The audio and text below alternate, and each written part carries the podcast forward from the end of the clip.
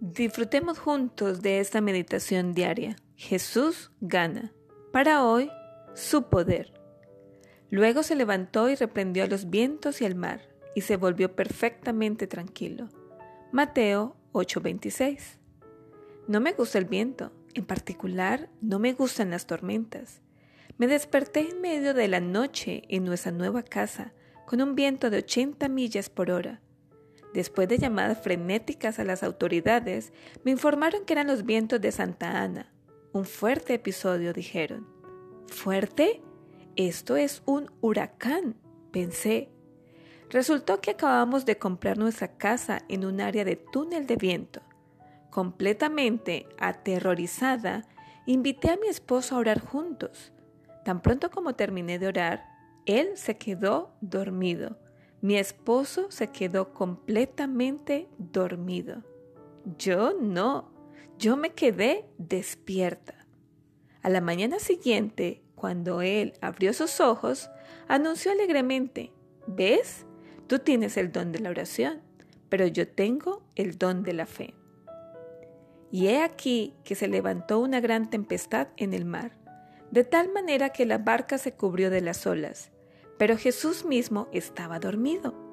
¿Dormido? ¿Cómo es posible? Mateo llama a esta tormenta una megatormenta, un megatemblor, como un terremoto en el lago.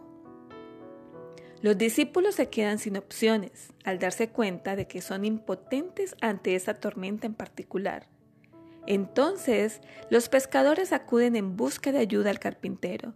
Están tan desesperados que su grito en el lenguaje griego de Mateo está representado por tres simples palabras, que suenan algo como Señor, salva, perecer.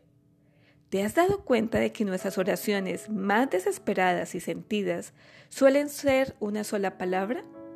Ayuda, por favor, en serio. ¿Por qué? Gracias. Se acercaron a Jesús y sus gritos lo despertaron.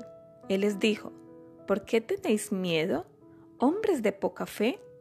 Luego se levantó y reprendió a los vientos y al mar y se volvió perfectamente tranquilo de megatormenta a megapaz. ¿Por qué tenían miedo? Bueno, eran impotentes ante la megatormenta, igual que nosotros. Una repentina, inesperada tormenta, hacemos todo lo que podemos, pero no funciona. Nuestro barco, nuestra familia, nuestro trabajo, nuestro matrimonio, etc., están siendo invadidos por las olas entonces recordamos que Jesús está en el bote y podemos descansar como Él descansó en la megatormenta. ¿Saben por qué? Porque nosotros estamos sin poder, pero Jesús está lleno de poder. Es nuestro Salvador, Señor y Libertador. Es nuestro mega Dios. Permitamos que Jesús calme las tempestades de nuestra vida. Creamos en ello Bendiciones.